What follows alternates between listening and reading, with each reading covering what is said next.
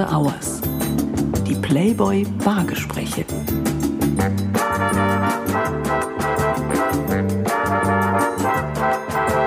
Herzlich willkommen zu After Hours, dem Playboy Podcast. Mein Name ist Florian Beutin und ich bin Chefredakteur und Publisher des deutschen Playboy.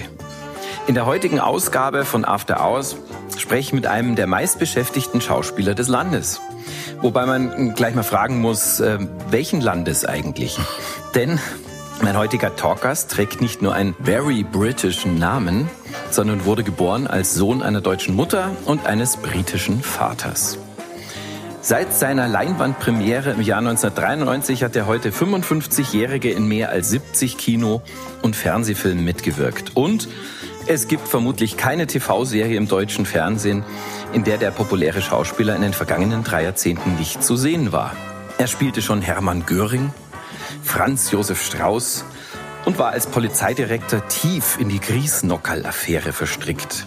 Im letzten Jahr gehört er zum Ensemble der preisgekrönten wie auch umstrittenen TV-Serie Oktoberfest 1900. Und aktuell ist er in einer Hauptrolle in der Thriller-Serie Blackout zu sehen. Ich freue mich auf den Schauspieler, Produzenten, Buchautor und ja sogar Maler und wie ich gerade feststellen konnte, auch Witzeerzähler und unglaublich geschickter Pfeifer, Francis Fulton Smith. Herzlich willkommen. Hallo, ähm, vielen Dank für die Einladung. Ich freue mich auf unser Gespräch. Ich freue mich auch. Ähm, wenn du willst, kannst du auch bei jeder Antwort einfach pfeifen, aber dann müsste ich das wahrscheinlich wieder übersetzen, wenn ich das, wenn ich das dann auch äh, hoffentlich richtig verstehe. Als ich in der Schauspielschule war, hier auf der Falkenberg-Schule, gab es eine Fibel, ähm, die man sozusagen als äh, phonetische ähm, Übungs-, Hausaufgabenheft äh, rangezogen hat. Das hieß äh, Schauspielschüler pfeifen nicht. Schauspielschüler pfeifen nicht, aber ausgebildete und vor allem erfolgreiche Schauspieler mit ich weiß nicht, äh, kennst du alle deine Filme eigentlich noch? Äh, wenn ich dich jetzt äh, fragen würde, ich meine, es wird jetzt zu lang dauern, das würde jetzt das Format sprengen, aber könntest du noch alle aufzählen? Nein, alle nicht. Nein, also es gibt mit Sicherheit Fans äh, da draußen oder Faninnen, äh, die das äh, sicher können. Ähm, aber es waren ja viele Serien dabei mhm. und äh, deswegen, also einzelne Folgen kann ich auf gar keinen Fall aufzählen und es ist eigentlich immer so die letzten drei bis fünf und äh, insbesondere halt die Highlights, die vielleicht einen Preis bekommen haben oder wo die Arbeit besonders spannend war. Preise, ja, darüber sprechen wir natürlich auch gleich. Ja, nochmal herzlich willkommen hier in der Contemporary Bar in München. Getreu des Mottos treffen wir uns ja tatsächlich hier am Tresen einer Bar. Und ähm, was tun Menschen, die an der Bar sitzen? Sie trinken, sie sprechen. Apropos trinken, möchtest du was trinken? Ja, äh, sehr gerne. Ich bin ja tatsächlich auch ein ausgesprochener Whisky-Liebhaber. Aber da ja aus aktuellem Anlass gerade James Bond läuft, könnte ja. man vielleicht auch einen Martini Shaken Not Stirred nehmen. Wow. Wow, einen Martini-Wodka sozusagen. Ja, also ich mix das jetzt nicht, das würde dich jetzt überraschen, sondern dafür haben wir tatsächlich nur die besten Leute und in dem Fall ist das die Steff. Wir sind ja hier in der Contemporary Bar von Maike Zimmermann und Steff, du gehörst hier zum Team. Und ähm, schön, dass wir bei dir sein dürfen. Ja, was können wir denn dem lieben Francis ähm, heute anbieten? Dem lieben Francis machen wir heute einen schönen Wodka Martini. Genau, und für dich habe ich einen. und für dich machen wir heute einen schönen Padovani, der ist mit äh, Scotch und einem Elderflower-Likör. Was für ein Likör? Holunder-Likör. Holunder-Likör. Genau, und ein Great. bisschen frische Zitrone und mhm. dann wird das Ganze mit Soda aufgegossen. Das klingt wieder super. Mach dich gerne ans Werk. Wir sind durstig. Ähm, liebe Hörer und Hörerinnen dieses Podcasts, wie ihr sicher wisst, wenn ihr schon andere Folgen gehört habt, Ihr müsst uns nicht nur beim Sprechen und beim Trinken zuhören, sondern ihr findet die Rezepte hier aus der Contemporary Bar aller Drinks, die wir hier äh, genießen während unseres Podcasts auf www.playboy.de slash Podcast. Da habt ihr alle Drinks und alle Rezepte zum Nachmixen. Sag mal, ich hatte es ja eingangs erwähnt, du trägst ja verschiedene, zumindest zwei Staatsbürgerschaften in dir. Wo gibt's eigentlich die besseren Bars, die bessere Barkultur, hierzulande oder auf der britischen Insel? Oh, das ist natürlich eine ganz schwere Frage, weil man mit 50 Prozent jetzt äh, den einen oder den anderen beleidigen würde. Also es gibt natürlich in, in allen großen äh, deutschen Städten tatsächlich ausgezeichnete Barkeeper. Äh, hier in München haben manche tragen sogar den Namen. Mhm. Ich weiß gar nicht, wer aktuell Weltmeister ist und ob ja. die überhaupt noch ausgetragen sind, aber es ist natürlich schon so, in meiner Zeit in London gab es da schon auch äh, Bars, die sehr weit vorne waren. Gibt es grundsätzlich Unterschiede zwischen britischen Bars und äh, deutschen Bars? Du meinst das abgesehen von Schlägereien? Wo wird mehr gekloppt? Also der beste Kampf ist ja immer der, der nicht stattfindet. Und ich mhm. finde, ähm, gesellschaftliches Miteinander sollte immer friedlich sein und ähm, wenn man äh, ins Diskutieren kommt, dann sollte das auch auf einem gehobenen Niveau stattfinden und insofern bin ich kein Freund der Gewalt und insofern gehe ich auch nicht in irgendwelche Lokalitäten, wo das passiert, außer man ist am Oktoberfest zum Beispiel, da kann das schon mal passieren, aber auch da sollte man immer so die Sensoren offen haben. Ja. Ich glaube ja zum Beispiel, dass... Bist du da ähm, schon mal in unangenehme Situationen geraten? Hier wird gearbeitet. Hier wird gearbeitet, Hier das ist auch gut so. Ähm, Nee, äh, Gott sei Dank klopfe ich auf Holz äh, tatsächlich noch nicht. Also äh, ich glaube ja auch, äh, sowas kommt nicht plötzlich. Mhm. Das, das kündigt sich eigentlich an, da verschiebt sich äh, das Energiefeld in einem Raum. Und äh, wenn man da ein paar Antennen offen hat, dann spürt man eigentlich ziemlich schnell, ob es eng wird oder nicht. Und dann bin ich eigentlich jemand, äh, der lieber geht mhm. und, und auch einem Konflikt ausweicht. Ja. Also du bist auch noch nicht in, in, in Hooligan-Schlägereien auf der Insel gekommen in einer Bar, sondern Du konntest das? Ja, nee, eigentlich Nein. nicht. Also was mir natürlich damals passiert ist, ich bin, ähm, damals gab es ja noch die IAA und verschiedene Bombenattentate und so weiter. Ich bin tatsächlich schon äh, einige Male an Bars vorbeigegangen, die kurz danach nicht mehr da waren. Äh, das ist dann natürlich schon sehr befremdlich, wenn man zu Hause ist und denkt, what? Mhm. Ich bin gerade in Soho unterwegs gewesen und die ja. Bar ist in die Luft geflogen. Ich war übrigens auch ähm, am dem Oktoberfest äh, einmal kurz, 1980 war ich ungefähr 20 Minuten davor da. Also, mhm. Aber ich habe äh, selber tatsächlich Glück gehabt bis jetzt. Mhm. Aber weil du das sagst, also ich meine, du bist tatsächlich der erste Bargast hier oder Talkgast hier ähm, in meinem Podcast, der über ernste Themen über ernste nein grundsätzlich nicht wir haben über sehr viele ernste Themen gesprochen aber tatsächlich auch ernste Themen mit dem Thema Bar verbindet also äh, schwingt es bei dir mit auch wenn du jetzt in Bars gehst also auch gerade in, in England oder so schwingt es immer ein bisschen mit dass auch was passieren könnte also ich denke schon, wenn Alkohol im Spiel ist, ähm, gibt es natürlich bestimmte Persönlichkeitsstrukturen, die dann eben in eine andere eben in einen anderen äh, Energiezustand kommen und mhm. ähm, meistens äh, gibt's halt Türsteher oder Security und das ja. passiert eben Gott sei Dank nichts, aber es kann halt schon passieren, dass irgendeiner mhm. ähm, die Kontenance verliert und deswegen ich bin immer ganz gern nicht total betrunken, wenn ich es mal so mhm. sagen darf. Also mhm. ich äh, blick schon immer noch ganz gern durch. Mhm. Kannst du dich an deinen ersten Rausch noch erinnern eigentlich? Ja. Ja? das war ein Freising im Internat. Mhm. Und ähm, da gab es ein äh, Lokal, das hieß Huberbräu. Ich weiß gar nicht, ob es das noch gibt, aber da gab es Aventinus, mhm. was ein sehr äh, starkes Starkbier ist. Ja. Und ähm, wir waren beim Schafkopfen und haben Stiefel getrunken. Mhm. Ähm, das ist so ein Glasstiefel für diejenigen, die das nicht kennen. Ja. Und es passt halt, was rein, ja. Da passt einiges rein. Mhm. Und du musst halt ähm, das so austrinken, dass am Ende nicht sozusagen das Bier dir entgegenschwappt. Mhm. Weil da kommt man dann drauf, man muss den Schuh umdrehen. Mhm. Wenn der spitz nach oben zeigt, dann kommt eben sozusagen das äh, die, durch die Luftblase das Bier entgegen und da muss mhm. der nächste halt zahlen und es ging halt ewig hin und her. Und das war ganz schlimm. Also ich habe seitdem nie wieder Aventinus getrunken. Mhm. Und auch Bier trinkst du nicht mehr aus Stiefeln? Auch das nicht mehr. Auch nein. das nicht mehr. Du, ähm, Außer es sind die Stiefel einer schönen Frau. Oh, okay. Ja. Über, äh, zu deinem ersten Playboy kommen wir, kommen wir später. Du bist ähm, vor 55 Jahren in München geboren, mhm. aber erst seit fünf Jahren hast du die deutsche Staatsbürgerschaft. Ähm, was an dir ist eigentlich so very British und was ist typisch deutsch? Ja, also wenn ich es mir einfach machen würde, dann würde ich jetzt sagen, ich habe dazu ein Buch geschrieben bei Ulstein, Loving the Germans. Mhm. Darüber da, sprechen wir auch gleich, ja. also da kann man natürlich das pointiert ein bisschen nachlesen. Mhm. Ich glaube, also der britische Humor liegt mir schon sehr. Der ist ja interessanterweise auch dem bayerischen Humor sehr nahe. Also so dieses. Äh, was macht denn was macht denn einen britischen Humor aus? Das, das gibt es immer so als als starken Begriff. Äh, ist der besonders feinsinnig der britische Humor? Ist der besonders derb? Weil du gesagt hast, der bayerische Humor würde ich sagen ist ja fast ein bisschen, bisschen derb. Ja, äh, der britische kann auch sehr derb sein. Mhm. Das ist dann auch meistens äh, politisch ziemlich inkorrekt. Mhm. Also der sogenannte schwarze Humor, mhm. ähm, was man heute, glaube ich, weiß ich nicht, darf man das eigentlich noch sagen? Ist ja auch alles furchtbar. Das ist eine sehr gute Frage. Ähm, Wir überpiepen das dann einfach. Ja. Der berühmte Piep-Humor. Ja. Mhm. Ich weiß es nicht. Es ist eigentlich ein feststehender Begriff. Mhm. Black Humor. Mhm. Ähm, ich weiß gar nicht, ob das, aber jetzt die Zeit überdauern sozusagen der Begriff ähm, mhm. auch eingerissen wird. Das ist ja mhm. gerade Mode.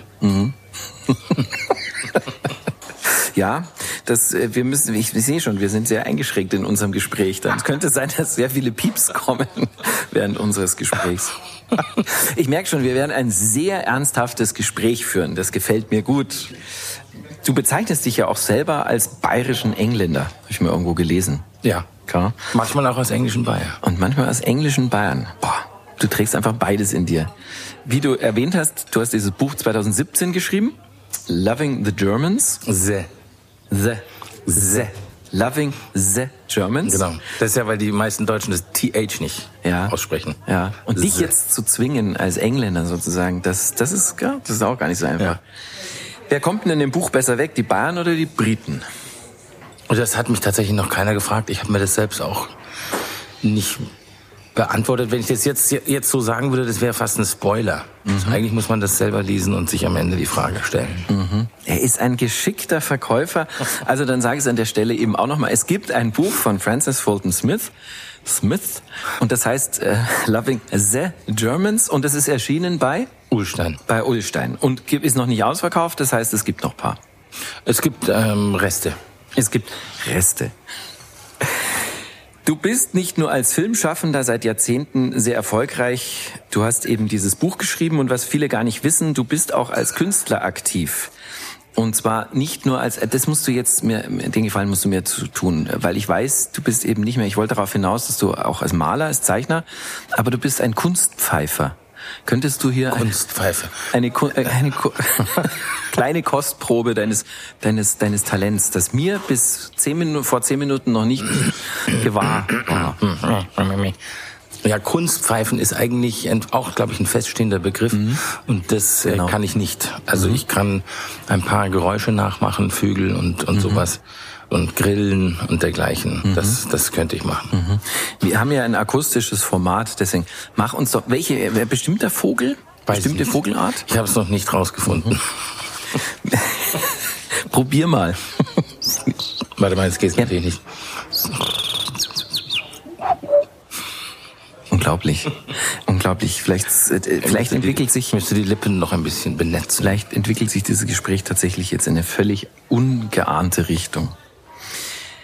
Du bist eben auch als Künstler aktiv. Deine Zeichnungen wurden bereits in Galerien ausgestellt und man kann sie auch in die eigenen vier Wände hängen.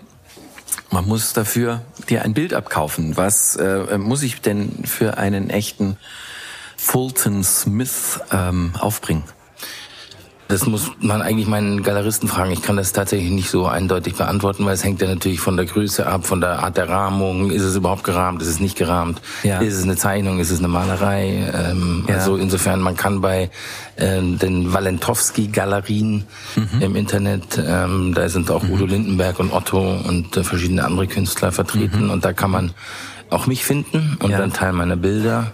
Ja. Und ähm, genau. Wie, wie, wie kam es dazu, dass du den Pinsel schwingst. Seit wann machst du das? Also ich habe das eigentlich schon immer gemacht, auch als mhm. Kind. Ähm, dann ist es natürlich ein bisschen sozusagen in, in, nicht in Vergessenheit geraten, aber dann hab ich, hatte ich irgendwie andere Hobbys und so Playboy gekauft und so. Mhm. Wann hast du deinen ersten Playboy gekauft? oh, das weiß ich nicht mehr, aber ich, das war mit Sicherheit in der Internatszeit natürlich als Schüler. Ja. Ja, und den hattest du in der Internatszeit auch wirklich gekauft oder? Ja, weil das waren einfach die besten Artikel da drin. Ja. ja.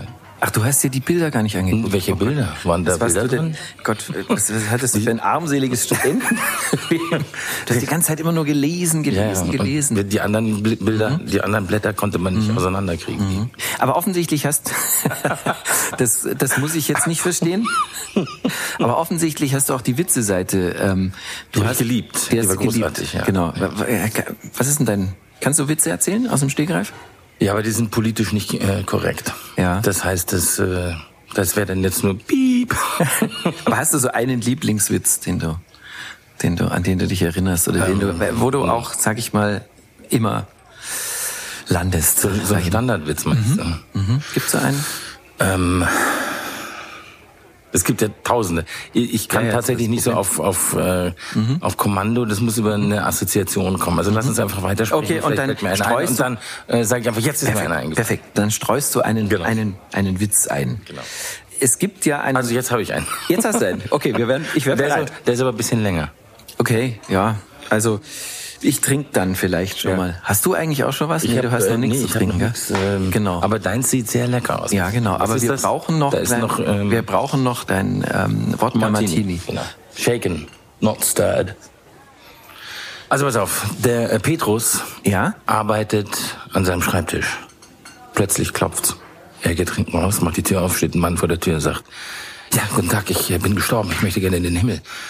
Ja, sagt Petrus, ähm, wir sind ein bisschen voll, ähm, aber wenn Sie eine gute Geschichte haben, dann ähm, können wir drüber reden. Ja, sagt der Mann, also ich bin äh, ganz unglücklich gestorben. Ich wohne in einem Hochhaus im vierten Stock und ich komme nach Hause und ich habe sofort gemerkt, hier stimmt irgendwas nicht. Meine Frau hatte plötzlich für zwei romantisch gekocht mit Musik und Kerzen. Das macht sie sonst nie. Aber ich wusste, hier ist irgendwo ein Liebhaber. Und ich habe die ganze Wohnung durchsucht, alles durchsucht, aber leider nichts gefunden. Und dann, plötzlich hatte ich die Idee, draußen auf dem Balkon, ich rausgestürmt und tatsächlich, da hängt ein Typ außen am Balkon.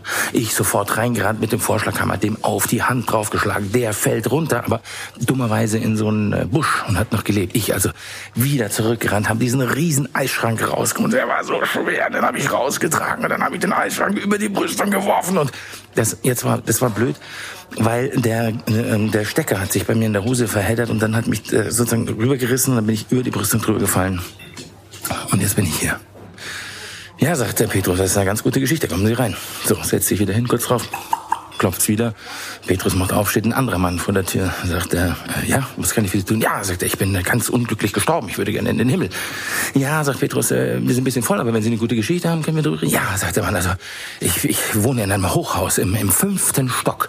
Und ich war gerade dabei, die Blumen zu gießen, als ich ausgerutscht bin und über die Brüstung gefallen bin. Aber Gott sei Dank konnte ich mich im vierten Stock gerade noch festhalten. Da ist ein Irrer auf den Balkon gekommen. Der haut mir mit einem Vorschlaghammer auf die Hand. Ich falle runter, Gott sei Dank in einen Busch, habe überlebt und bin gerade, wollte gerade dem lieben Gott danken, da fällt ein riesen Eisschrank auf mich drauf. Ja, jetzt bin ich hier. Okay, sagt Petrus, kommen Sie rein. Kurz drauf. Klopft wieder, Petrus macht auf, steht ein nackter Mann vor der Tür. Sagt Petrus, okay, was ist Ihre Geschichte? Sagt der nackte Mann, ja, Geschichte? Äh, ich habe keine Geschichte. Ich sitze in einem Eisschrank.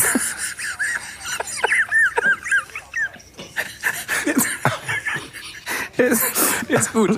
Der ist gut. Ähm, Ist a bit long. Der ist äh, Aber long, aber, aber er, ist es, er ist es wert. Sehr schöner Witz. Ähm, ich wollte eigentlich mit dir über was ganz anderes sprechen, nämlich über Kunst. Und zwar, es gibt ja ein, es gibt ja noch einen anderen ähm, sehr, sehr guten Schauspieler, wie ich finde, der auch künstlerisch sehr aktiv ist. Ich habe tatsächlich ein Bild mir mal von ihm sichern können. Ich bin ein alter Beatles-Fan und deshalb, er hat John Lennon, er hat Siebdrucke von John Lennon. Ich spreche von Armin Müller-Stahl. Ja. Ein toller Schauspieler.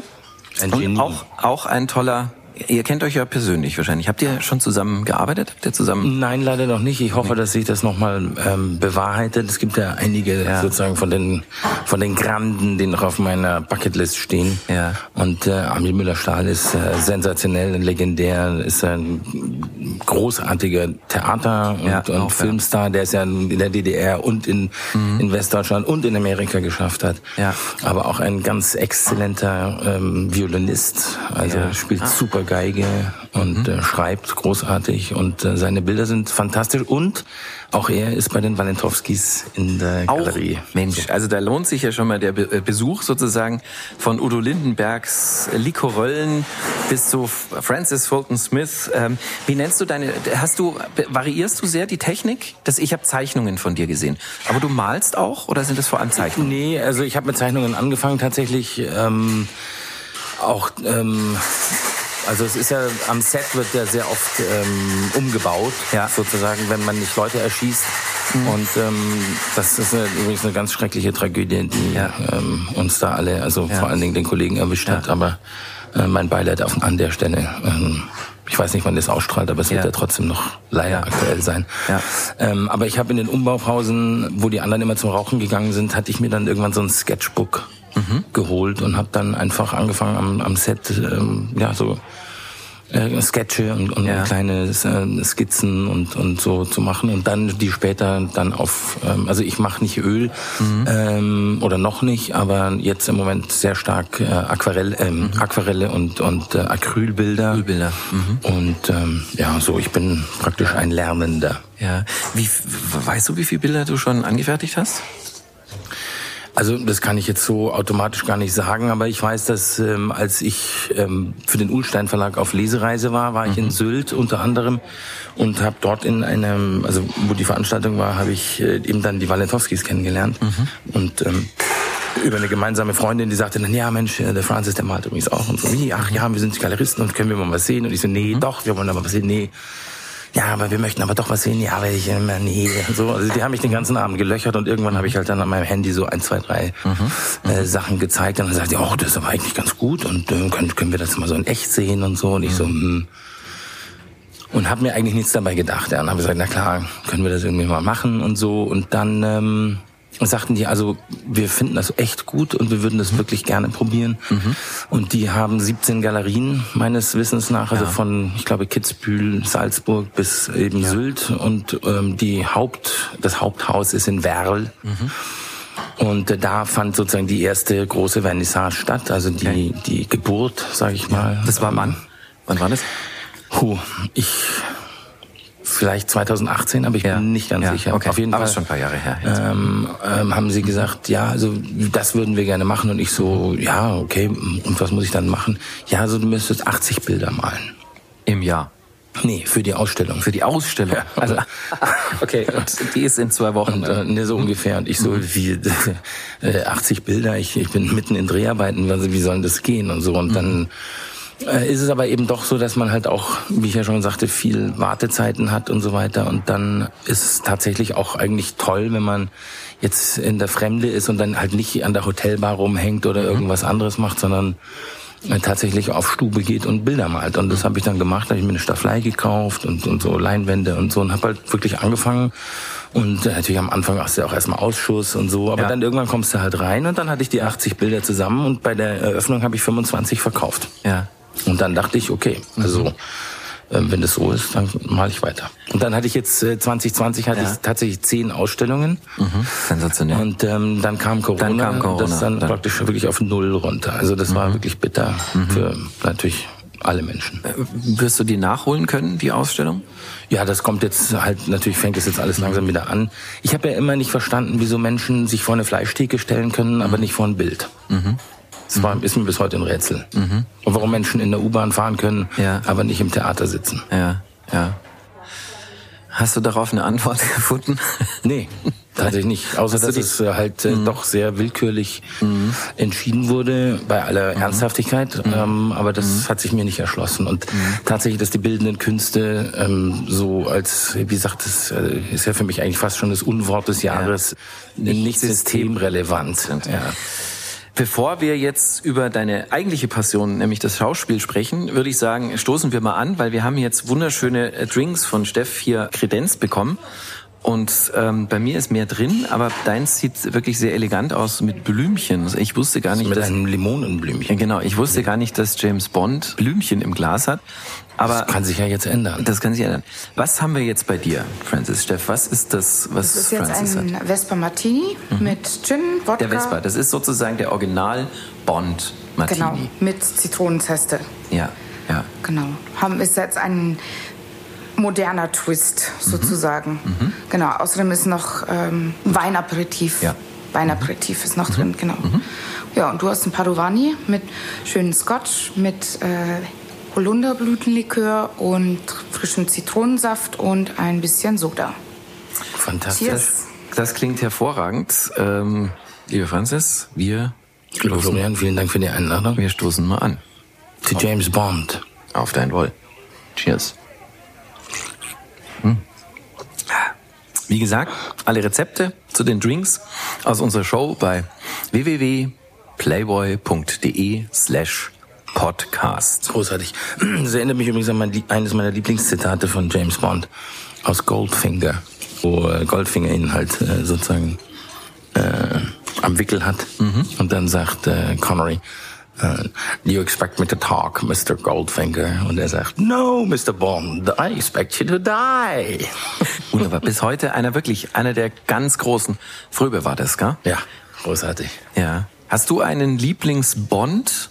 Goldfinger. Es ist ganz ja. weit vorne, aber GoldenEye ist auch ganz weit ja. vorne. Ich bin GoldenEye war po äh, Pierce Brosnan. Pierce Brosnan, ja. ja. ja. Ich fand eigentlich bis jetzt alle Bonds gut, muss ich sagen. Mhm. Das ist auch immer, müssen wir immer ein bisschen in der Zeit sehen. Mhm. Roger Moore war natürlich sozusagen immer mit dem Twinkle im Eye, also mit dem Augenzwinkern. Ich finde mhm. übrigens, dass Bond eigentlich auch das immer ähm, haben sollte. Mhm. Hast du äh, dann ein bisschen gefremdelt, fremdet mit dem Fremdelt, sagt man, mit dem Daniel Craig, der ja doch wenig Augenzwinkern, sondern eher so den sehr harten. Ja, Bond. also äh, auch auf die Gefahr hin, dass man sich unbeliebt macht, aber ich fand dann tatsächlich doch Born den besseren Bond. Mhm. Ja, auch teilweise von den Erzählungen, oder? Von den mm. Geschichten. Hast mm. du den, hast du den aktuellen Bond, ja. den letzten, Daniel ja. Craig, hast du gesehen? Mhm. Bist du einverstanden mit dem Film? Nein. Nein. Was hat dich gestört an dem Film? Das Ende. Dass er stirbt. Oh Gott, jetzt äh, hat, no, haben wir jetzt now, now you jinxed it. Mhm. mhm. Don't spoil things. Don't spoil things, ja. No. Ja, aber ich glaube, jetzt hatten der ein oder andere schon gesehen. Jetzt muss ich sagen an der Stelle, hört auf zu heulen, er ist tot. Aber was passiert jetzt? Was, wie geht das weiter? Wie geht diese Geschichte weiter? Wenn du bist ja nicht nur äh, Schauspieler, glaube, du bist auch Produzent. Ich glaube, es ist auserzählt. Ja, aber die kann ja nicht sterben. Die Geschichte Bond ist eines der größten, sag ich mal, Erfolgsgeschichten der, der Filmgeschichte. Die erfolgreichste Filmreihe aller Zeiten verdient wahnsinnig viel Geld. Mhm. Das kann ja nicht auserzählt sein, das kann ja nicht vorbei sein. Wie geht's weiter? was passiert? Was passiert? Ähm, ich habe keine Ahnung, ehrlich gesagt. Ich weiß nicht es gibt ja bestimmte ähm, Angebote, wie es weitergehen könnte. Ich mhm. bin nicht unbedingt ein Freund dieser Angebote, weil mhm. ich der Meinung bin, ähm, ja, wie soll ich sagen? Also ich mache mir wahrscheinlich, ich rede mir jetzt gerade um Kopf und Kragen, aber ich finde nicht, dass überall Frauen äh, eingesetzt mhm. werden müssen und ich weiß auch nicht, ähm, also ich finde das einfach albern. Ja, da kann man neue Reihen äh, entwickeln, ja. wo Frauen die Hauptrollen spielen. Aber ist das nicht vom Tisch? Ich dachte äh, gelesen zu haben, dass äh, Frau Broccoli, die ja irgendwie vom Vater das geerbt hat, den schönen James Bond, hat die das nicht ausgeschlossen? Das soll keine Frau. Hat sie das nicht so elegant formuliert? Es gibt so schöne Frauenrollen. Ähm, da sollte eine Frau sich nicht herab ähm, herabsteigen. Ein, ich finde auch. Ein, ein, also eine ja, man, man kann einfach neue Formate erfinden. Das ja. ist ja also auch äh, im, im Interesse des Produzenten. Ja. Und wenn man eine Marke hat, dann ist das die Marke. Ja, du, du machst ja auch nicht äh, ja. Äh, aus dem Gin einen Wodka. Ja. ja sondern ja. der Gin ist der Gin und der Wodka ist der Wodka. Und äh, der Champagner ist der Champagner. Und wenn man keinen Champagner mag, dann kann man auch Weißwein trinken. Aber die Bubbles aus dem Champagner rauszunehmen, weil man keine Bubbles mag, das äh, ist einfach ähm, doch sehr merkwürdig, wenn man sich überlegt, wie viel Mühe andere Menschen darauf verwenden, dass die Bubbles überhaupt reinkommen. Ja in die Flasche. Also ich habe auch ein bisschen Angst, äh, wie es weitergeht bei Bond und wer das dann sein wird, aber ich halte es für ziemlich ausgeschlossen, dass es James Bond, also James Bond eine Jane Bond wird. Ja. Ja? Oder hast du andere Informationen? Nein, ich habe keine, nee, ich also. hab, äh, überhaupt keine mhm. Informationen. Also wenn Christoph Walz hat, ja, wahrscheinlich die meisten, weil der ja, ähm, ja ganz nah dran ist. Aber ja. wie aber gesagt, also ähm, bist du zu britisch äh, und zu wenig deutsch, um als Gegenspieler mal in einem Bond-Film aufzutauchen? Never say never. Nein, also ähm, im Moment ist dem natürlich nicht so, aber ja. das kann sich ja ganz ja. schnell ändern und äh, das wäre natürlich eine Riesenehre. Ja. Also natürlich würde ich das machen. Ist doch klar. Das ist schon ein Traum, oder? Mal also man muss ja nicht Bond selber sein, aber in einem Bond-Movie aufzutauchen, das ist schon Also es ist ja oder? witzigerweise nicht umsonst so, dass jeder, der den Oscar gewinnt, äh, als nächstes den Bond angeboten bekommt. Also da mhm. ist ja schon eine gewisse äh, Merchandising-Systematik ja. äh, erkennbar. Und ähm, das ist äh, eine grandiose Marke. Schärft ja. ist eine grandiose Marke und ähm, Born und verschiedene andere Superman, Batman und so.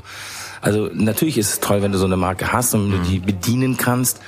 Und dann musst du halt gucken, bist du im Marvel-Universum oder Black Panther ist auch mhm. großartig. Ja. Mhm. Also mhm. es gibt ganz, ganz viele Möglichkeiten, wie man Geschichten erzählen kann. Und ich finde das mhm.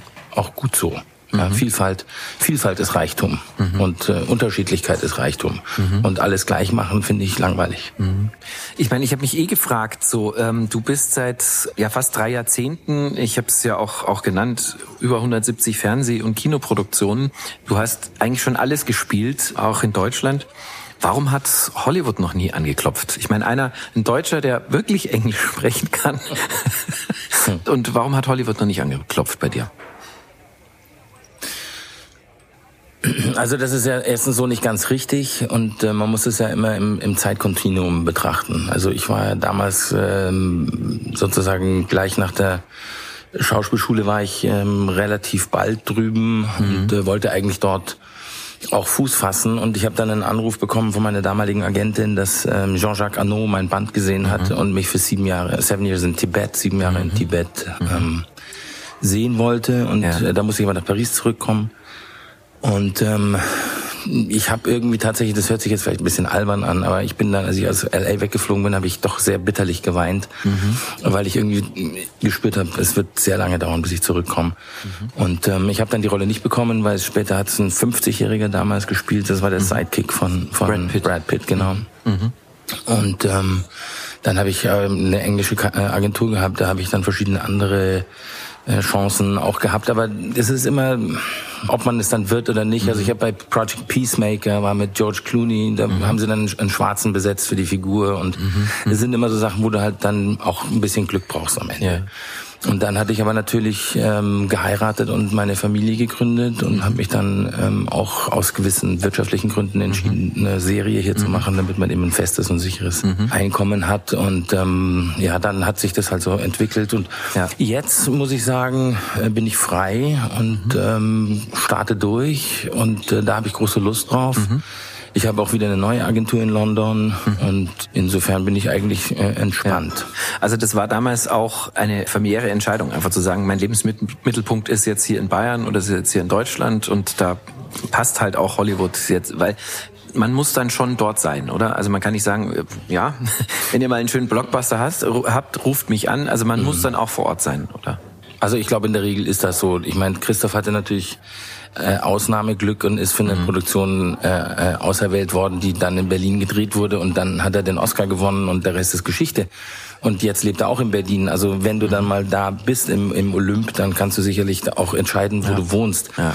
Aber wenn du erstmal sozusagen äh, die klassischen Klinken putzen willst mhm. oder musst, dann, dann mhm. macht es natürlich Sinn, vor Ort zu sein. Das ist ja mhm. ganz klar. Mhm. Und was die Tatsache der Co-Produktion angeht, da kann man natürlich schon die Frage stellen, warum Caster mich nicht äh, vorstellen. Aber ja. das ähm, kann ich nicht beantworten. Ja.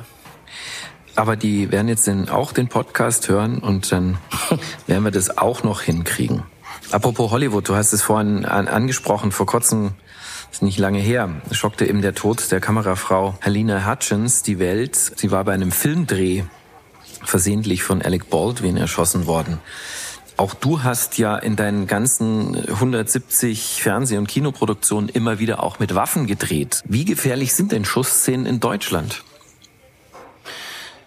Also äh, nochmal, äh, das ist natürlich eine, der Super-GAU und die absolute Tragödie. Und mein Beileid gilt natürlich auch der Kollegin, die ihr Leben verloren hat und ähm, auch dem Regisseur, der angeschossen wurde, ähm, aber natürlich auch Alec Baldwin, der halt ähm, auf der anderen Seite der Waffe stand. Und das mhm. ähm, ist natürlich schon so, es gibt den, ja, wie soll ich sagen, also in Deutschland sind die Standards extrem hoch und, und extrem äh, scharf. Also das in Deutschland ist nicht umsonst das mit das schärfste Waffengesetz mhm. überhaupt in ganz Europa. Und auch völlig zu Recht, finde ich. Ähm, Schusswaffen sind eben mhm. äh, lebensbedrohlich und, und meist tödlich. Äh, wenn man sich vorstellt, dass ein Projektil mit 4000 Meter pro Sekunde ja. abgefeuert wird, da, da ist tot und dann und weiß noch nicht mehr geht es einfach auch durch den Körper durch und in den nächsten rein. Also das ist einfach, das sind unglaubliche Kräfte, die da mhm. am, am Werke sind. Aber also wir haben in den Drehs, wo ich jedenfalls involviert war, äh, gibt es eben bestimmte Menschen, die, die wirklich ausgebildete Waffenmeister sind, die bestimmte, mhm. ja, ähm, Lizenzen haben. Also wenn du zum mhm. Beispiel einen Kriegsfilm drehst, dann kannst du nicht als normaler äh, Waffenrequisiteur oder so, da musst ja. du dann wieder eine Spezialausbildung haben und einen Spezialschein und ein Spezialwissen mhm. äh, und so weiter. Und äh, grundsätzlich gilt, äh, scharfe Munition hat am Set nichts verloren. Das ist mal die, die allererste kann, aller das ist ja die Frage, die sich, glaube ich, jeder stellt. So, ich meine, es, es wird, glaube ich, es wird ja mit echten Waffen gedreht. Also das sind ja keine Spielzeug und Nee, aber das sind ja un, un, wir sind da sozusagen äh, äh, Umgebaut. Umgebaut, also Ja. die sind sozusagen äh, in, in, wenn du so willst in Dekowaffen umgemünzt worden und auch von Fachleuten wiederum äh, ist eigentlich unbrauchbar Ja. gemacht. Aber ja. die funktionieren ja offenbar doch. Und dann kommt irgendeiner auf die Idee, wenn mir langweilig ist in den Setpausen, dann schieße, baller ich halt ein bisschen mit scharfer Munition. Wie kann? Ja, und da, da nähern wir uns jetzt wohl offensichtlich der Tragödie. Also wir können im Moment auch nur spekulieren, weil, weil es nicht abgeschlossene Untersuchungen sind und dergleichen. Aber das, was so durchsickert äh, vom Hören sagen und was man so jetzt äh, mutmaßt, äh, und das machen wir ja jetzt hier auch, sind wohl eklatante Sicherheitsvorkehrungen missachtet worden. Und ähm, ich meine, es ist einfach unvorstellbar, dass man mit einer Filmwaffe in der in der Pause mit echter Munition rumballert und und die dann so pra praktisch en passant zurückgibt. Und das kann eben nicht sein. Und bei mir war es halt wirklich immer so, ich bin da oft auch verlacht worden, aber ich das ist halt für mich eisernes Gesetz, wenn morgens äh, kommt dann der Waffenmeister und dann zerlegen wir gemeinsam die Waffe komplett und wir sehen gemeinsam, die ist komplett leer, dann bauen wir sie gemeinsam zusammen und danach bleibt die Waffe bei mir und äh, wird nicht mehr von irgendjemand anderem Ja. angefasst, weil Warum kannst du das? Hast du, äh, weil ich gerne meine Requisiten erstens selber überprüfe Ja. und gerne auch behalte. Ja. ja. Das gilt auch für Schwerter und andere Dinge. Weil hast du mal eine möchte- Ausbildung gemacht? Also an der, an der Waffe eine Ausbildung oder mit Schwertern? Kannst du den Schwertkampf, könntest, Ja, Hast du kannst gedient? du Schwertkampf, das haben, haben Sie gedient? Ja, freilich habe ich gedient. so großartig. Diese Verhaltung, ja. Ah, fällt mir übrigens noch ein Witz ein, wo äh, General Zitzewitz. der passt sehr gut Ja, gerade. General Zitzewitz sitzt verkehrt rum auf dem Pferd. Da sagt der Ordonnanzoffizier, mit Verlaub, Herr General, sitzen verkehrt rum auf dem Pferd. So Quatsch, Mann! Sie wissen überhaupt nicht, wo ich hinleiten will. Auch, auch sehr schön. Aber nochmal, nochmal, also du baust deine, deine, deine Waffe auseinander. Also wenn du, Ja, also ich habe ähm, die, die baue ich nicht alleine auseinander, Ja, ja, sondern in Anwesenheit des äh, Fachmanns Ja. oder der Fachfrau und ähm, und dann ich bestehe einfach darauf, dass die Waffe bei mir bleibt. Ja, ja. Weil dann weiß ich einfach, dass sie nicht woanders ist. Ja. Das ist ganz einfach. ist das in Deutschland schon mal passiert? Eigentlich ist da schon mal ein, ein Wäre mir jetzt neu. Ja. Wenn in Amerika ist es ja. Ich meine, jeder kann sich noch erinnern an den Fall Brandon Lee, der Sohn von Bruce Lee, der ja auch am Set versehentlich ja, erschossen Weil da war es, glaube ich, auch tragisch, weil das sich offensichtlich war, da der Lauf nicht gereinigt und da hat sich irgendeine Art, ähm, keine Anderes Ahnung, Teil, was da nicht rein soll, ne? Aber man weiß es nicht. Also Bruce Lee ist auch äh, viel zu früh gestorben Ja. und man weiß auch nicht, ob da Triaden im Spiel waren oder so. Es ist ganz dünnes Eis und auch hier hoch spekulativ. Also da will Ja. ich mich überhaupt nicht beteiligen. Ja. Nee, ich ähm, find's es ist einfach grundsätzlich natürlich äh, absolut fatal, wenn Ja. wenn sowas passiert. Äh, Ja, und und ähm, aber es kann immer passieren. Also ich weiß Mhm. noch vor einigen Jahren gab es eine deutsche Produktion in Afrika. Da ist Mhm. eine Regieassistentin vom Leoparden aufgefressen worden. Also ich meine, wenn man in, in sich in, in bestimmte Gegenden begibt, dann Mhm. gibt es halt da auch bestimmte Gefahren und und äh, auch selbst wenn man alles dafür tut, Mhm. ist wie mit einem Virus. Es gibt keine hundertprozentige Sicherheit. Ja. Und das ist einfach immer ein Restrisiko. Und das muss man halt versuchen, dass man das in irgendeiner Form kalkulieren kann. Deswegen gibt Mhm. es eben diese Sicherheitsparameter. Deswegen gibt es diese Leute, die da eben für speziell ausgebildet sind. Und also nochmal, wenn es stimmt, dass der Regieassistent äh, Alec äh, Baldwin die Waffe gegeben hat, dann ist das Mhm. einfach unfassbar. Ja, aber das, es steht ihm gar nicht zu. Er darf es nicht. Ja. Punkt. Man kann jetzt natürlich sagen, ja, wieso hat Alec Baldwin die Waffe nicht überprüft? Mhm. Ja, ich weiß es nicht, keine Ahnung. Ich hätte es gemacht, aber da ist eben, wie man so schön sagt, jeder Jack anders. Mhm. Und dann weißt du auch nicht, wie schnell musste das gehen. Ja, manchmal wird gehudelt und auch da passieren viele äh, Mhm. Dinge. Also ich habe mir auch schon mal dem Messer äh, in den Finger geschnitten, weil die Einstellung, da habe ich einen Koch gespielt. Ja. Und dann hieß er, komm jetzt, das machen wir jetzt noch schnell. Und dann sollte es aber so ein, so ein Sternekoch sein und dann so und ba- war mein Finger weg. Ja. Also so ein Stückchen jedenfalls. Oder? Und äh, wenn, Hudeln und ist nie gut. Also Man muss wirklich mit Bedacht arbeiten. Und deswegen dauern Dreharbeiten eben sehr lange, weil alles wirklich minutiös vorbereitet sein muss. Also du würdest es für Deutschland ausschließen, dass sowas passiert. Ich würde gar nichts ausschließen, aber die Wahrscheinlichkeit ist, glaube ich, gegen null. Du hast auf bedeutenden Theaterbühnen gestanden, hier auch in München, Bühne der Kammerspiele. Wie ich schon mehrmals erwähnte, in mehr als 270 Fernseh- und Kinoproduktionen mitgewirkt. und auch da zumeist in großen Rollen. Für die Darstellung der bayerischen Politikerlegende Franz Josef Strauß in Die Spiegelaffäre wurdest du mit zahlreichen Preisen ausgezeichnet.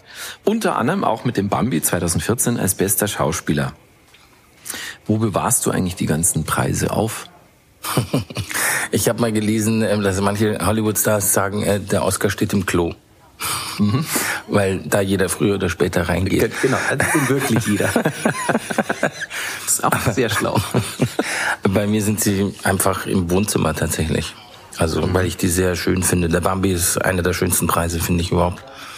Und mhm. ähm, die sozusagen Anerkennung, die ich über die Rolle Franz Josef Strauß bekommen habe, das ist natürlich eine große Ehre und, und, und wie Weihnachten, Silvester und Ostern zusammen. Und ähm, ich bin da natürlich stolz drauf mhm. und, und ähm, dass ich die Chance hatte zu zeigen, dass ich auch äh, vielleicht ähm, was anderes machen kann.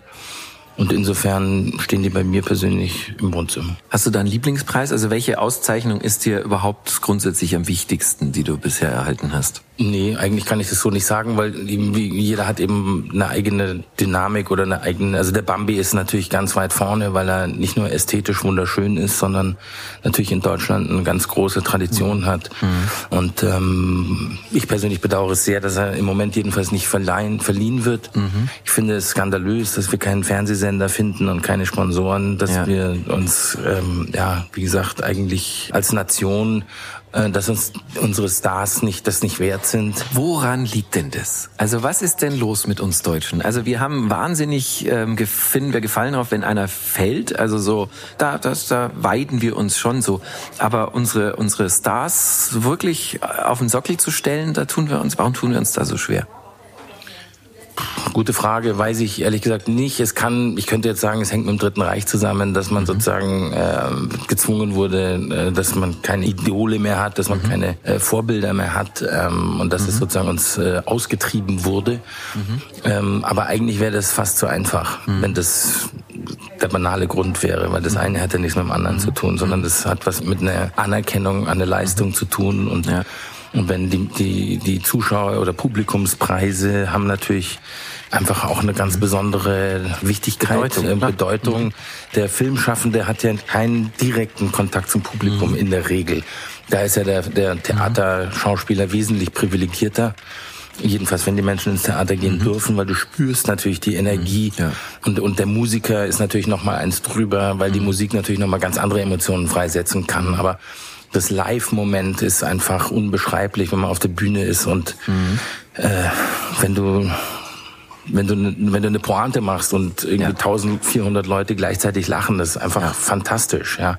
Oder wenn es ganz still wird und du hörst mhm. eine, eine, Nadel fallen. Mhm. Und, und damit zu spielen als Schauspieler mhm. ohne Netz und doppelten Boden, weil wir keinen ja, zweiten Take auf der Bühne machen können. Aber das ist natürlich das, das Grandiose, ja. Oder wenn du mhm an den Salzburger Festspielen oder wenn du im, im Dom oder Jedermann hast du gespielt in Berlin, glaube ich, gell?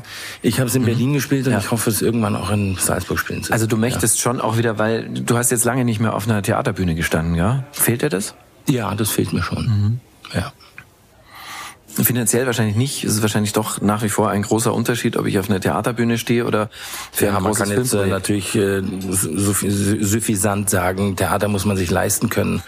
Aber das stimmt mhm. natürlich auch in Deutschland nicht. Also das ist ihnen mehr, dass äh, mhm. ich weiß nicht, es wird natürlich auch über die Presse immer kolportiert, dass Schauspieler so unheimlich viel Geld verdienen. Mhm. Ähm, das ist in, in, wir sind so Lichtjahre, wenn nicht Galaxien entfernt von amerikanischen ja. ähm, Finanzierungsmodellen und auch was die Ausschüttungen mhm. angeht. Es gibt auch in Deutschland leider die erzwungenen ähm, Buyouts. Das heißt, mhm. du kriegst nur einmal Geld und danach mhm. nie wieder. Mhm. Das ist bitter, weil wenn dann das ist auch unfair. Also das, das ist hoch unfair. Ich weiß ja. nicht, warum. In der Musik ist das ja deutlich anders. Ja. Also. Aber wir haben halt leider keine Gewerkschaften, die das einfordern. Und ähm, ich finde, hier müsste man eigentlich ein Gerichtsurteil fällen, weil, wie gesagt, also wenn Formate in 20, 30, 50 Länder ja. verkauft sind, sollte man zumindest eine Art Beteiligung bekommen. Wäre das nicht eine Idee? Ich meine, du bist ein sehr, also das muss man ja organisieren, oder? Ja, aber das, das bist du sofort erledigt, wenn du das machst. Ja, ja, okay. Okay, na das wollen wir jetzt nicht, will ich jetzt nicht in eine Rolle quatschen. Du hast genug Rollen, die du spielst. Ich würde über Franz Josef Strauß gerne nochmal mit dir sprechen. Weil ich meine, äh, ohne Zweifel ist FJS, eine der wohl umstrittensten Politiker der Nachkriegsgeschichte gewesen. Was hat dich persönlich auch, ich meine, wenn du die Figur spielst, musst du dich sehr intensiv damit auseinandersetzen. Was hat dich ganz persönlich an der Figur Franz Josef Strauß fasziniert? Also ich bin ja in der Zeit groß geworden, als Franz Josef Strauß in Deutschland aktiv war, insbesondere in Bayern als Ministerpräsident. Und das ist einfach eine Riesenchance für mich gewesen, schauspielerisch hier in diesem Rahmen, mit diesem Ensemble, mit dem, mit dem Regisseur und auch mit den Produzenten hier etwas äh, zu, zu erarbeiten was außergewöhnlich werden kann. Mhm. Und insofern war ich sehr, sehr dankbar, dass ich diese Rolle spielen durfte. Und dann ist es natürlich so, dass jeder ja irgendein Bild von mhm. Strauß hat, ja, oder eine mhm. vage Vorstellung mhm. oder so. Und da musst du halt natürlich sehr genau arbeiten, dass es jetzt nicht mhm. irgendwie abgleitet in die Parodie. Ja. Äh, bei allem ja. Respekt für den Kollegen Schleich, mhm. der das fantastisch mhm. macht, aber mhm. das ist es halt mhm. natürlich nicht, äh, sondern es ging hier natürlich schon um einen anderen Ansatz. Außerdem ist die Spiegel-Affäre als solches natürlich politisch und soziologisch ganz anders einzuordnen. Ja. Also das ist ja das Erwachen des deutschen Bewusstseins, der Pressefreiheit, mhm. äh, der, der demokratischen Abstimmung, hier nicht mhm. einfach irgendwas machen darf, sondern dass es mhm. Rechte gibt, dass es Pflichten gibt. Und über die Spiegel-Affäre, über den Kampf Augstein-Strauß ist mhm. einfach das politische Bewusstsein erwacht, aus dem dann die Studentenunruhen hervorgingen und so weiter und so fort. Es ist einfach Teil der deutschen Geschichte und ich glaube, man muss irgendwie die Chance ergreifen, dass man jeder Generation eigentlich die Möglichkeit bietet, selber mit dem einen oder anderen Stoff ähm, mhm. Mhm. In, in Berührung zu kommen und sich dann ein Urteil zu machen. Das war auch der Grund, warum wir ja. den guten Göringen gemacht haben mit der mhm. Sandra Maischberger, weil ich eben schon glaube, dass es wichtig ist, dass auch gerade junge Menschen sehen, wie ist wie funktioniert die Architektur des Bösen? Ja, ja. Wie, wie kann es sein, dass ein ganzes Volk mitmacht und ähm, Strauß und Wiener und und ähm, diese Menschen aus dieser Ära, auch Augstein natürlich, die kamen alle aus dem Zweiten Weltkrieg, mhm. die waren alle traumatisiert, die haben alle mhm. wirklich mhm. äh, an der Front Schlimmes gesehen und die haben alle gleichermaßen, aber mit unterschiedlichen äh, mhm. Visionen für eine Utopie Deutschlands gekämpft. Mhm. Ja, und äh, die wussten einfach, warum sie die Gründungsväter, warum sie dieses oder jenes äh, so exakt in den, in dies, ins Grundgesetz schreiben und warum mhm. eben nicht. Mhm. Und, und wir tun heute oftmals so, als sei das alles total mhm. selbstverständlich. Das ja. ist es aber nicht. Ja. Und die Demokratie ja. Äh, geht eben nicht mit einem großen Knall, sondern die verschwindet ganz leise, still und heimlich. Und eines Morgens wachst du auf und dann stehen Panzer vor der Tür, wie in der mhm. Türkei oder so. Mhm. Ja. Mhm. Also deswegen ist es ein sehr, sehr großes Gut. Und wir sind alle gut beraten, gerade in der heutigen Zeit, ähm, dass, dass wir die, die in, im Englischen sagt man the writings on the wall, also ja, dass man sozusagen ja, ja. Die, die, Zeichen erkennt, die Zeichen erkennt und mhm. den Anfängen wehret, mhm. weil sonst mhm. macht es irgendwann mhm. eben mhm. ähm, bumm. Fehlt so eine Figur wie Franz Josef Strauß in der aktuellen politischen Landschaft? Äh, ich persönlich äh, glaube ja. Ähm, andererseits, wenn es heute jemanden gäbe, der wie Strauß agieren würde, mhm. wäre der sofort äh, natürlich von Mainstream-Medien mhm. vernichtet und mhm. äh, könnte gar nicht so agieren, mhm. weil ähm, wie man jetzt auch bei Söder gesehen hat, die Menschen lieben den Verrat, aber nicht unbedingt den Verräter. Den Verräter, ja, ja, ja. Aber warum, was bewunderst du an der Figur Strauß? Kann man das sagen?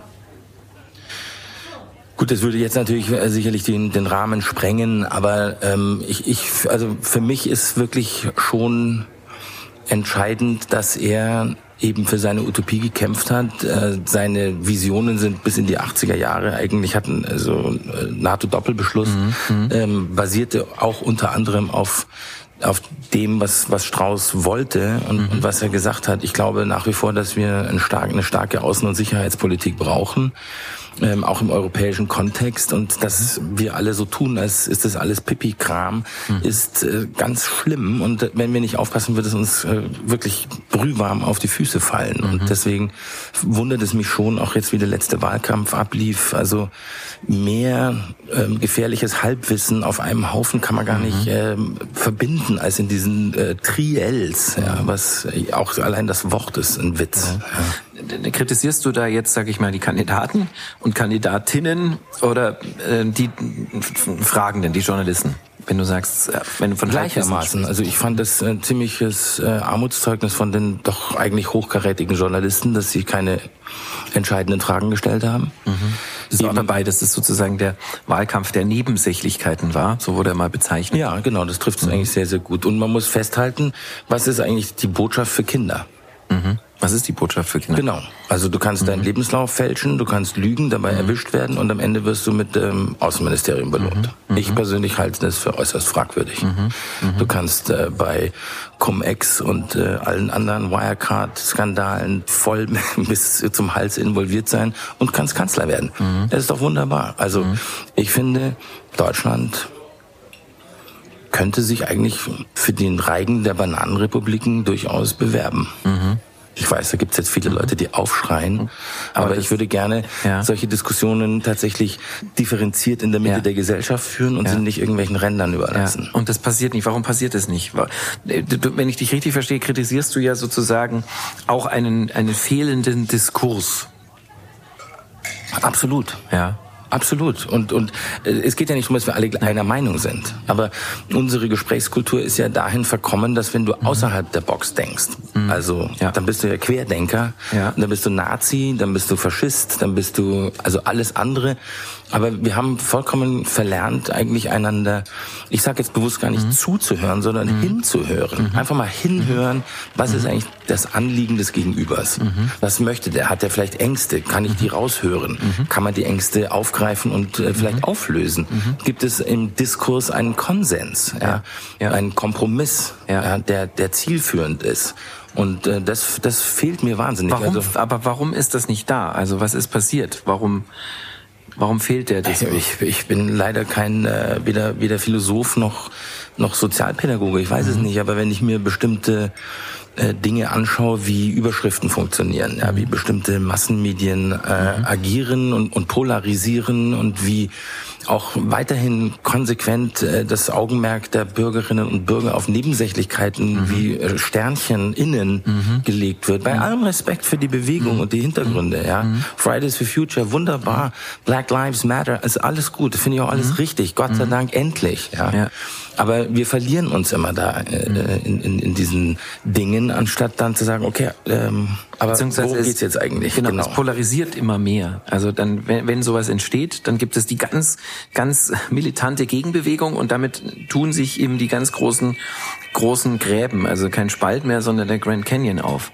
Kritisierst du das, dass es sozusagen also eine zunehmende Spaltung Das, das ist jedenfalls gibt. meine Befürchtung, dass mhm. es dahin tendiert ja, mhm. oder, oder hindriftet. Weil, mhm. wie gesagt, das passiert ja auch nicht über Nacht. Ja, ähm, aber, aber ich finde es manchmal schon erschreckend, wie, wie, ja. ich meine, wir haben, wir rennen alle mit diesen schwarzen Kästchen rum und wir haben mhm. eigentlich äh, noch nie also oder keine Generation vor uns hatte mehr Zugriff auf Wissen. Ja.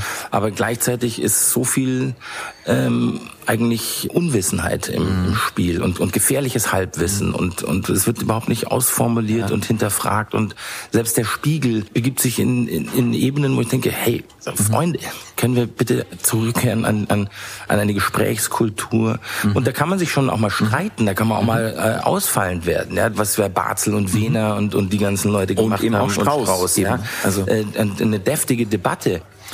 Du hast kürzlich in einem Interview gesagt, dass du Corona als Chance begriffen hast, ähm, dich neu zu definieren. Zum Beispiel, in welcher Form hast du dich neu definiert? Naja, wir leben ja in einer Zeit oder lebten äh, in einer Zeit, äh, die höher, schneller, weiter und und äh, oberflächlich und schnell hier, ähm, wenn mir was nicht gefällt, zack, Web äh, wegzappen, mhm. äh, wenn mir eine Beziehung nicht passt, bumm, Ende, neue, nächste Tinder äh, oder wie die ganzen Dinge heißen, so. Mhm. Äh, das ist alles oberflächlich. Das ist mhm. alles so Wegwerfgesellschaft. Mhm. Wohlstandsgerümpel, hat mein mhm. Lateinlehrer immer gesagt. Und für mich persönlich, als natürlich meine Berufssparte radikal ähm, zensiert wurde und, und für beendet erklärt wurde, habe ich gedacht, okay, was kann ich jetzt machen? Ich kann jetzt weinen, ich kann mich umbringen, ich kann rumsitzen, ich kann mich besaufen. Mhm. Ich kann aber auch in mich gehen mhm. und vielleicht Ruhe entdecken oder mich vielleicht der Philosophie widmen, Bücher lesen, spazieren gehen, mich mit Freunden mhm. treffen oder mit der Familie, solange es mhm. noch äh, legal war und jedenfalls innehalten. Und ich ja. glaube, Stille muss man aushalten können. Mhm oder ertragen können. Aber Stille ist auch was ganz Wichtiges. Und das, ich glaube, das ist uns doch in, zu einem sehr erheblichen Maße abhanden gekommen. Mhm. Als Gesellschaft, aber auch als Individuen. Wir sind, mhm. wir sind in so einem Hamsterrad alle.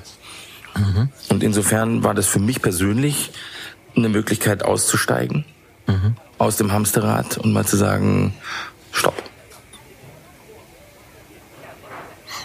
Du bist aber nicht nur ausgestiegen, sondern aufgestiegen. Du hast angefangen, Berg zu steigen. Genau. Mhm. Das hatte ich aber vorher schon vor, ja. weil ich äh, auf den Kilimanjaro gehe. Ich mhm. wollte, das wollte ich eigentlich 19, mhm. wollte ich ein Sabbatical machen, ein, ein Auszeitjahr oder wie man das mhm. auf Deutsch sagt. Und ähm, dann kam eben Corona. 20, äh, das mhm. äh, hat sich dann sozusagen äh, zerschlagen und dann kam 21, da hat es sich auch, mhm. da ging es eben auch noch nicht.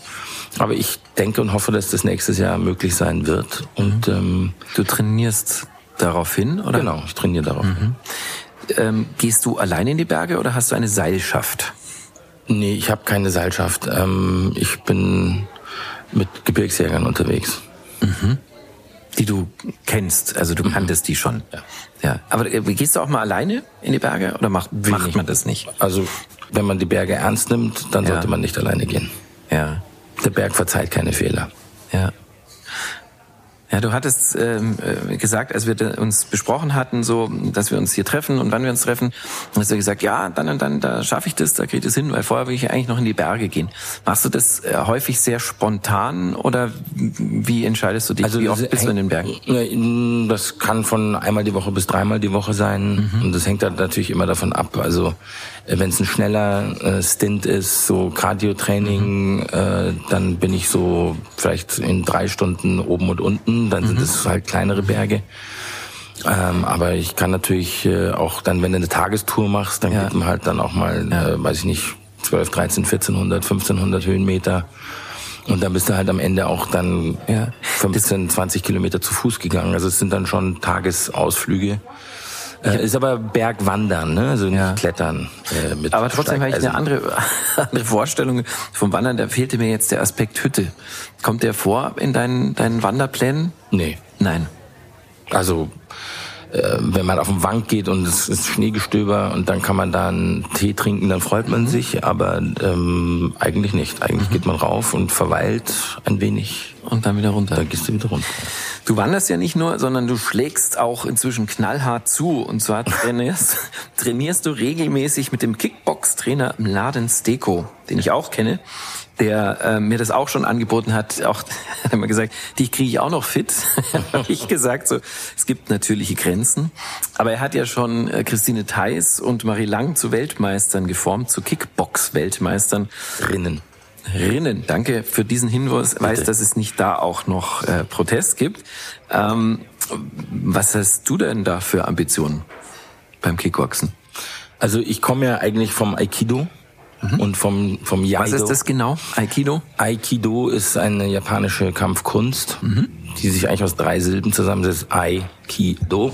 Mhm. Ähm, Ai ist sozusagen die äh, Harmonie.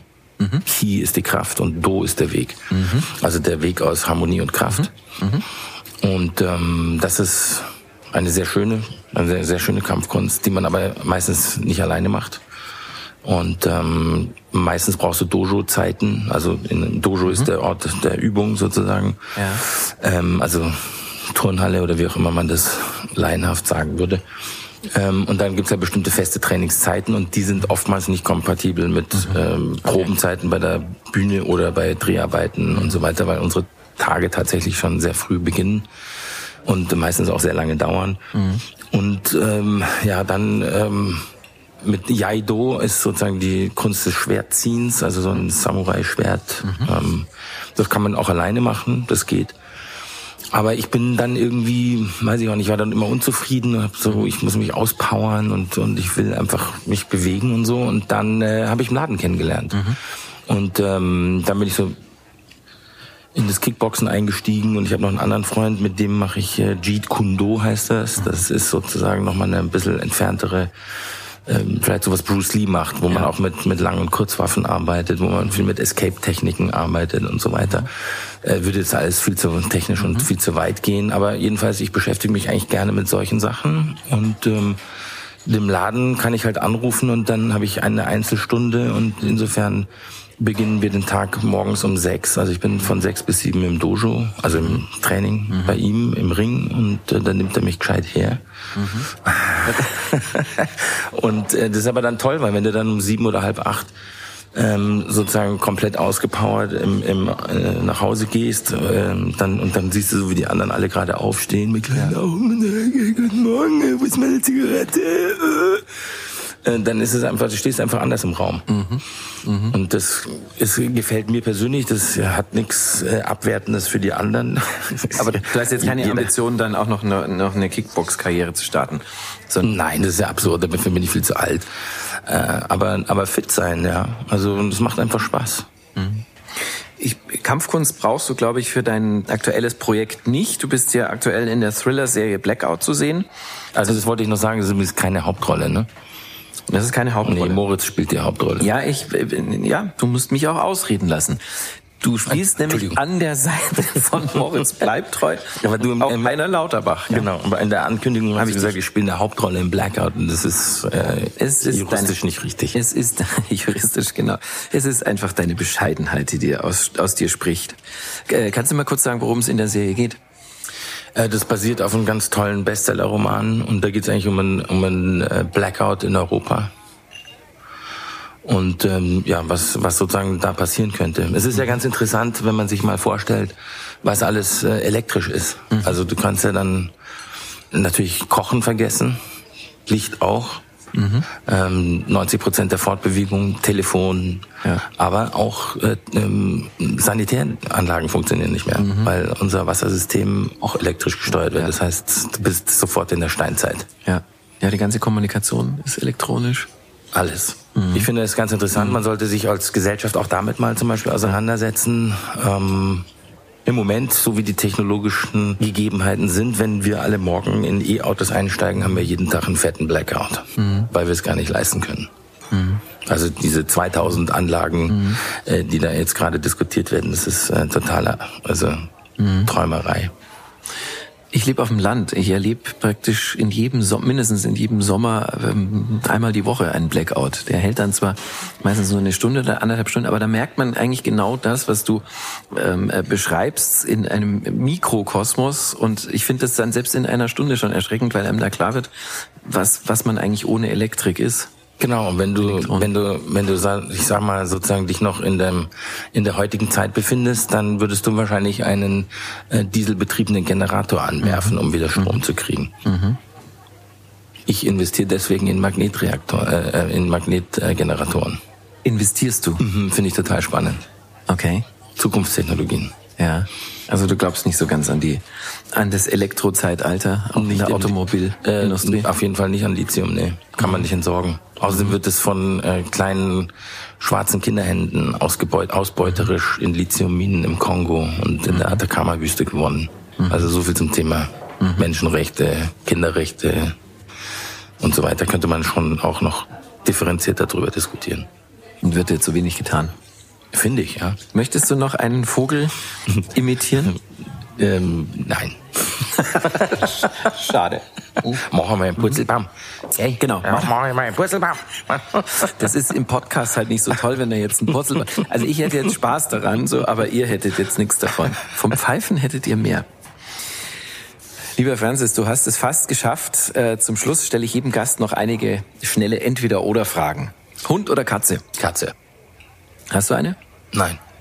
Aber keine Zeit. Ich meine, Zeit. gebe mir meinen Beruf nicht. Eigentlich weiß ich gar nicht. Ich hätte, glaube ich, Hund und Katze. Hund und Katze. Singen oder tanzen?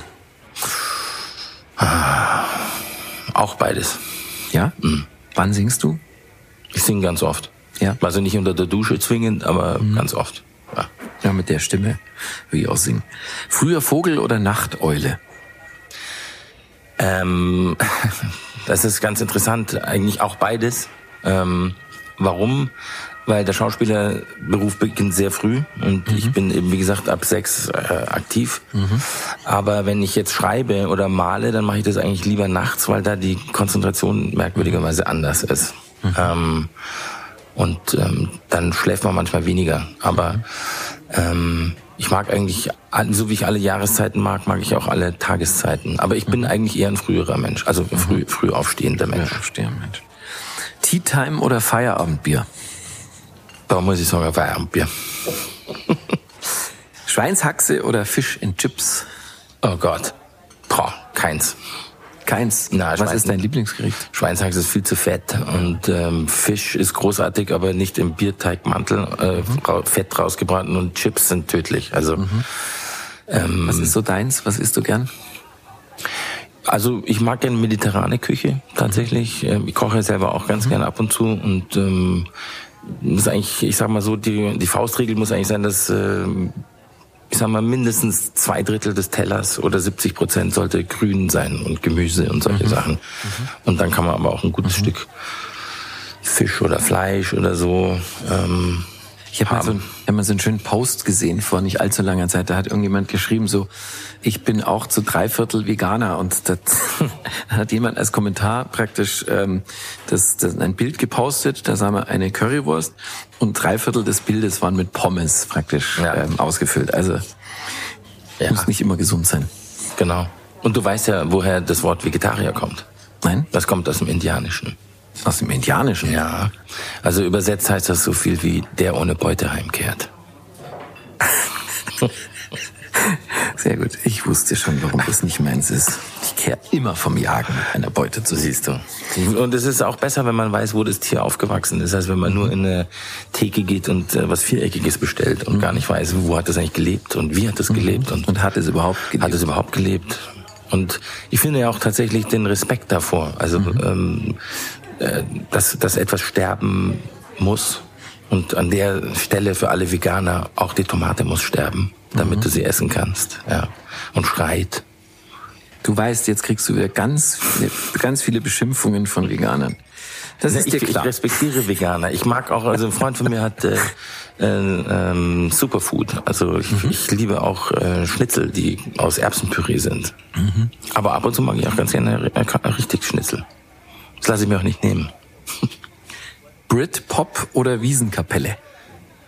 Äh, also ich bin kein Britpop-Fan, weil ich äh, eigentlich aus der Elektronik komme und Mhm. äh, ich war im musischen Gymnasium, ich habe Klavier und Schlagzeug gelernt, also ich komme ich. Mhm. komme ich eigentlich aus der Klassik, aber ich bin dann über Depeche Mode und so eigentlich äh, mehr in die elektronische äh, ähm, Welt gekommen und ähm, insofern gibt es nur eine einzige Blasmusik, die ich schätze und liebe und das ist der Alois und seine Isertaler Spatzen. Das ist im, äh, wird- also wenn du ähm, ins in den Hofbräukeller gehst, im Ja. inneren Wiener Platz oder ins äh, Hofbräuzelt auf der Wiesen. Wollte ich jetzt sagen, das ist auch eine Wiesenband, oder? Das ist eine Wiesenband und manchmal Mhm. bin ich da auch oben bei der Wiesenband. Dirigierst du dann? Da dirigiere ich und da singe ich mit. Da singst du auch mit? Ja. Und spielst auch welches Instrument? Keins. Keins. Das spielst du da nicht mit. Nein, ich singe damit. Boris Johnson oder Olaf Scholz?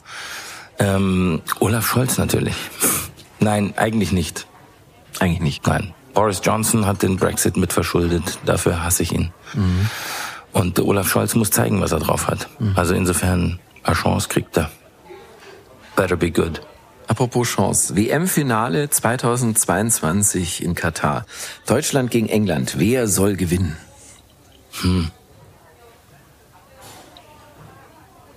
Also ich habe, warum mache ich hier die Pause? Natürlich England, ist ja ganz klar.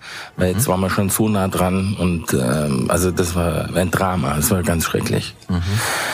Ähm, ich weiß gar nicht, ob wir nach Katar fahren sollten. Wenn wir die Welt verändern wollen, dann sollten wir vielleicht über einen Boykott nachdenken. Wir sind die erste Mannschaft weltweit, die sich qualifiziert hat für dieses Turnier. Ist du willst es nicht haben. Das heißt, worüber reden wir? Also, weißt du, was ich meine? Da- Das ist Teil einer differenzierten Diskussion.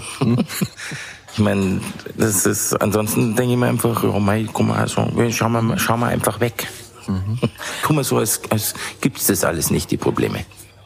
Lieber Francis, äh, über die WM 2022 in Katar und ob wir da hinfahren sollten oder nicht, sprechen wir gerne in der zweiten Folge unseres Podcasts. Ich kann mit dir ein ganz eigenes Format machen. Ich merke schon, da gehen einem die Themen bei weitem nicht aus.